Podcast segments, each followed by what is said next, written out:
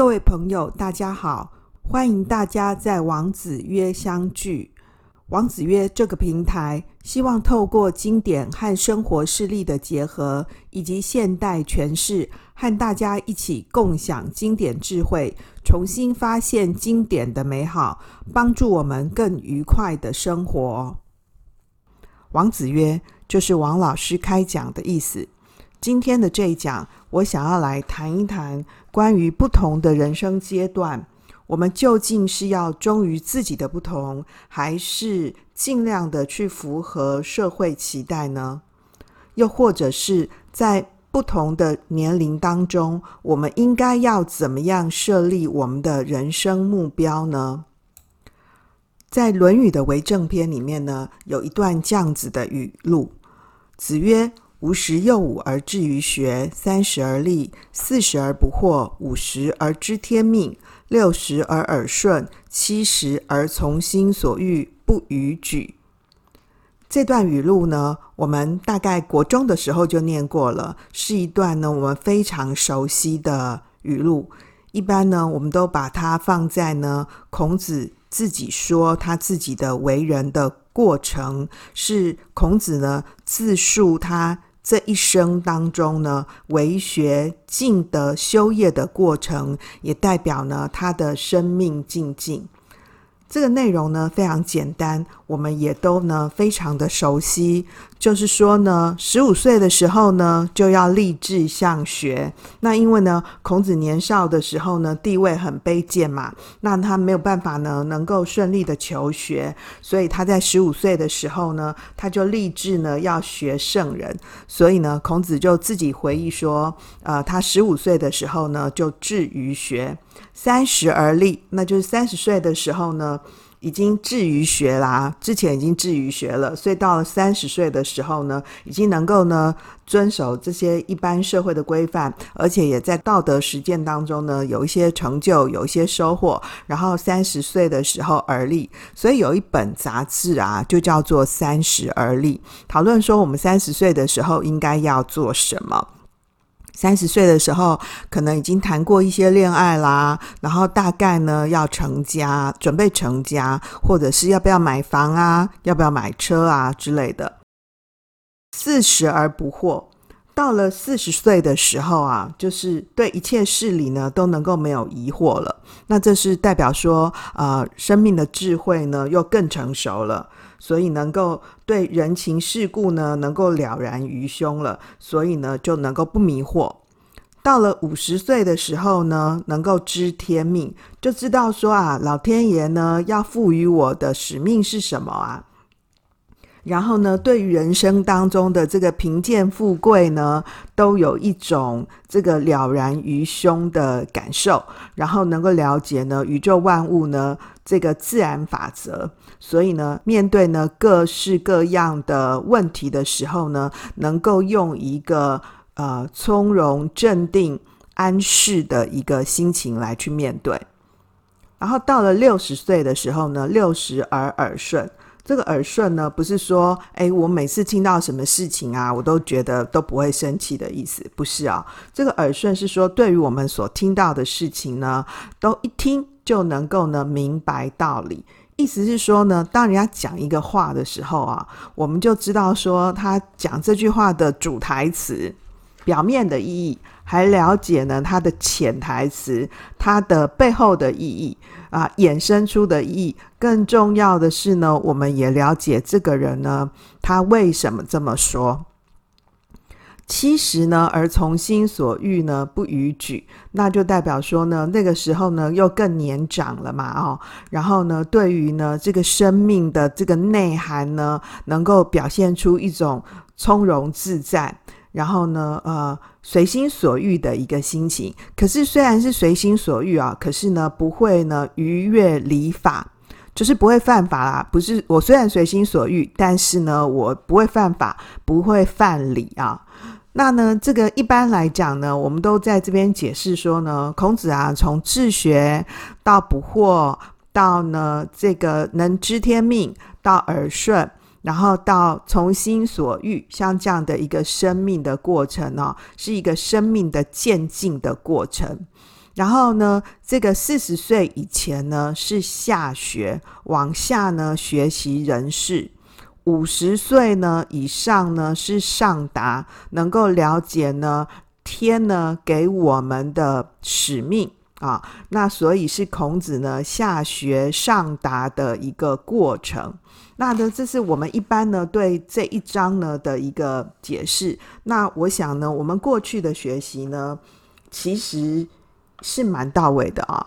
但是我想要谈一谈的是呢，对这一章呢，我们再进一步来看，我们有没有发现孔子对他的每一个阶段不同的生命呢，是蛮有想法的哦。他已经就想好说呢，嗯，他十五岁的时候要治学。然后呢，三十岁的时候而立。那当然有可能这一章呢是他年纪比较长之后呢才写的，已经没有办法考证说这个这章是孔子什么时候讲的啊？那呢有可能呢是他这个七十岁以前嘛，然后呢有可能是更长以后讲的。可是不论如何呢，我们可以发现呢，孔子在不同的人生阶段呢，他有他不同的目标、要求跟坚持。我们前面讲说呢，孔子其实是一个很坚持的人啊，他知其不可而为之，对不对啊？那呢，在不同的生命阶段当中呢，有他不同阶段呢要执行的。要务啊，要执行的这个工作跟任务，跟他对他自己的自我期待啊，这就让我想到说呢，我们最近呢看到一则新闻啊，是这个 Amazon 的创始人呢，他要去辞掉他这个 CEO 的位置，所以因此他就在这个四月下旬呢啊，就发表了一个呃，在他 CEO 任期以内呢，最后一次呢给股东的一封信。那里面呢提到几个重点，我觉得蛮有意思的啊。其中有两项呢，我想要今天特别来谈一谈哦。首先是这个 Bezos 呢，他说这个先细数呢 Amazon 在社会各方面的贡献啊，然后呢，他将的这个努力遏制呢这个气候变化。接下来呢，他跟他们的员工说啊，这个。亚马逊呢是地表最好的雇主和地球上呢最安全的工作场所啊，所以他们致力于呢替员工创造价值，鼓励员工努力啊，不要成为普通人。他为什么这样说呢？当然是为了回应美国新闻报道呢，对亚马逊呢有一些负评啊，特别是在谈说亚马逊都把那个员工呢当做机器人看待，所以那个贝佐斯呢要下台以前呢，特别发。表了这样的一个公开信哦，那呢，在这个公开信里面呢，他鼓励每一位员工哦，说宇宙呢想让你呢成为普通人，并且呢千方百计的引诱你啊，但是你千万不要让它实现啊，因为真正重要的是呢拥抱，并且现实的认识到呢，保持这种独特性需要多大的精力。就是说，我们每一个人啊，都必须为我们自己呢，个人呢付出代价。他鼓励他的员工说呢，要成为一个与众不同的人，要必须替与众不同呢付出代价。那我们一般都会认为说呢，当我们自己的这个独特性呢的光芒可以闪耀出来的时候，就是我已经实现我的梦想了嘛。所以因此达到梦想前的痛苦呢就会消失。这个。贝佐斯呢特别提到说，这是童话啊，但是他也提到说呢，做你自己是值得的，但是不要指望呢这很容易或是免费的，要不断的呢投入精力啊。为什么这个贝佐斯的这个教诲啊，留给员工的这些教诲呢，跟这个《论语》的这一段有关系呢？你有没有发现？各位有没有发现，孔子其实是一个很独特的人，很能够呢坚持自己的与众不同的人呢？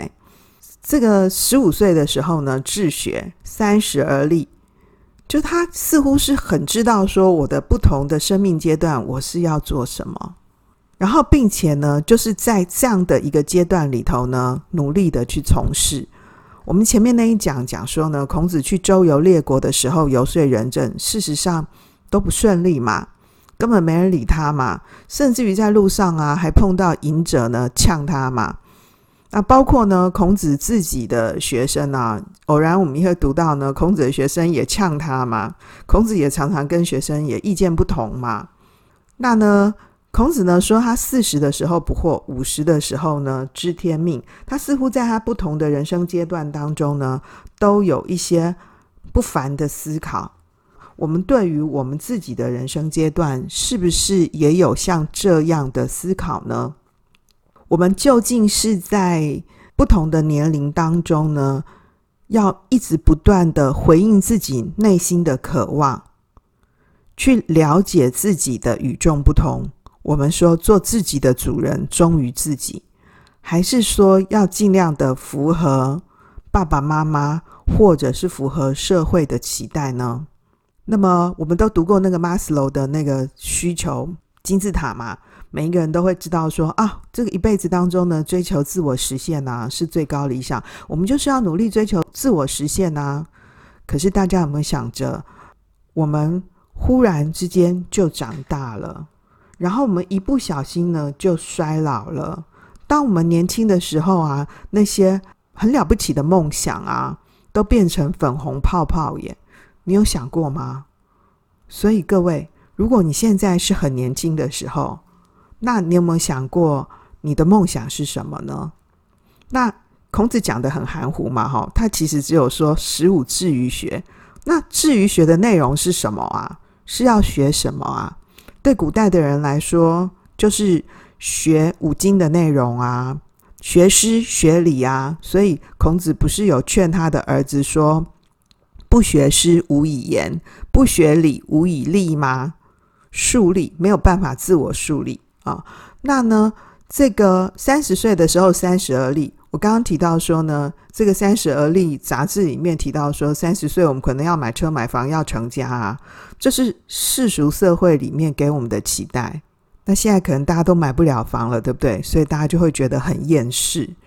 四十而不惑，我们真的没有迷惑吗？我们真的找到了我们的人生目标吗？至于五十岁知天命，这是古代的年龄啊，古代的人呢，能够活到呢。五十岁以上啊，那六七十岁就是非常年长的了，非常长寿了。可是我们现代的人呢，命都比较好，对不对？特别是台湾健保很发达啊。这个根据内政部的统计呢，台湾人的平均的这个寿命是八十二岁耶。那像我女生啊，北部的女生平均年龄是八十六岁。各位，八十六岁是什么概念？八十六岁就是王老师六十五岁退休的话，得到。这个公园里面呢，去跳土风舞，跳二十年呢，跳二十年，我才八十五岁，搞不好还没死哎，对不对？我是觉得我随便应该也可以活个九十几啦，对。那剩下的时间要干什么呢？你有想过吗？好，男生不要笑哦，你们男生是去公园遛狗啊，遛到狗都累了，狗都老了，你都还没老哎，怎么办？好，我又看到同学在笑了。同学，你笑什么？你们这种年轻人呐、搞不好到你老的时候，那时候平均寿命是一百岁，诶，有没有可能？当我们老的时候啊，我已经没有办法像我爸妈还可以请一个人来帮忙。我老的时候，台湾可能已经没有办法进口玛利亚了。那想想看，一个老太太啊，要自己怎么样服侍自己呢？所以我们不是要保持康健的生活吗？那个日本人呢、把老年分成三个阶段。我们现在讲说，六十岁以上，联合国就定义为是老年人嘛。老年人呢，有分初老，初老是六十岁到七十五岁；中老呢是七十六岁到九十岁；九十岁以上的人呢、是叫做老老。以新北市来说啊，光是呃，去年啊，去年二零二零年的一百岁以上的人瑞啊，有一万多人耶。所以长寿啊，已经是一个既定的事实和既成事实。所以各位，二十岁以上呢，如果算成年的话，以后可能会变十八岁，对不对？哈，如果算成年的话呢，那么这个从成年开始呢，到六十岁以前，从青年到呢壮盛之年，各位，你想好你不同的人生阶段要做什么了吗？是不是应该要想一想呢？大概的想一想之外，孔子提供我们一个大概的样子嘛。那我们是不是应该可以先去规划一下呢？在这个年龄阶段当中，我们应该做些什么事？关于健康的，健康上面，我身体上面要怎么样？我的心理素质要怎么样？关于伦理生活的，我与我的父母、兄弟、朋友该如何相处？我的情感与爱的需求是什么？以及我的工作生涯，我的职涯上面呢，有老板要求我的 KPI，对不对？那我们有没有给我们自己 KPI 的要求啊？或是我的经济生活，我要过怎样的生活？关于我的自我成长，以及呢，我个人价值，我该如何评定？我们都说人生要追求成功啊，事实上，成功是一种如何看待自己的方式。你认为什么是成功呢？所以，不同的人生阶段，究竟是要了解自己的与众不同，并且为这个与众不同付出代价。还是说，我们就满足社会的普遍期待就好了呢？大家都买车子，所以我也来买车啊。那呢，有钱的人呢，买个双 B 的车，那我没钱呢，我就买个 Toyota 好了。所以大家就都怎么样？我们就都跟大家一样吗？还是呢，我们就坚持我们自己的独特性呢？就发现我们自己的与众不同呢？发现。我们呢，与他人的差异，并且勇敢的去做自己。可是做自己事实上是辛苦的。那贝佐斯说要接受并且拥抱它。然后我们会以为说啊，我做自己，我好不容易可以创业成功啊，变成是一个呃创业家，或是变成一个台湾最发达的是中小企业主嘛。然后，当我创业还不成功的时候，我看到那个企业家大老板，觉得他好好哦，他好厉害哦。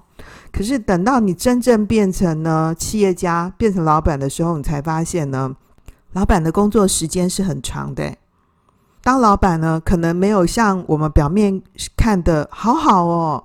老板要负责照顾很多个家庭，要照顾员工啊。老板企业呢有社会责任，对不对？所以，我们究竟是要活得很平凡，还是要活得很独特呢？如果你很年轻的话呢，你可不可以及早的想一想呢？因为我们一不小心就长大了，和我们一不小心呢就衰老了。